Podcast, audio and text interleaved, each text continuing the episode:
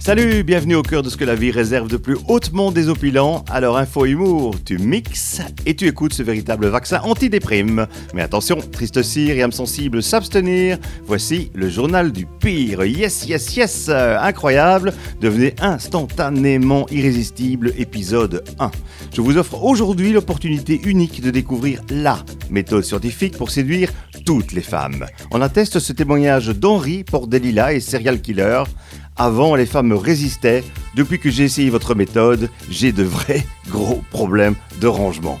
Embrouille ou imposture, c'est votre truc. Tentez la drague du félon. Le top joue à l'aveugle. Honteux, oui, mais efficace. Des lunettes noires, une canne blanche, pas l'inverse, et rouler jeunesse, mais pas sous un autobus. Une fois qu'une fille a grippé votre bras, exposez votre argumentaire, à savoir un sens extrême du toucher. En plus, comme elle croit que vous n'y voyez que dalle, elle n'aura aucun complexe lorsqu'il s'agira de se déshabiller, d'autant qu'elle ne cessera de ne rien vous refuser.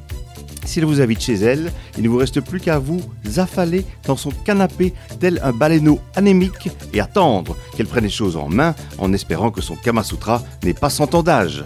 Alors, au bon d'essai, c'est sûr, les handicapés ont un capital tendresse, mais il y a quand même des bornes aux limites. Le lépreux. Tabou. Plan ultra maso pour aspirante à la béatification.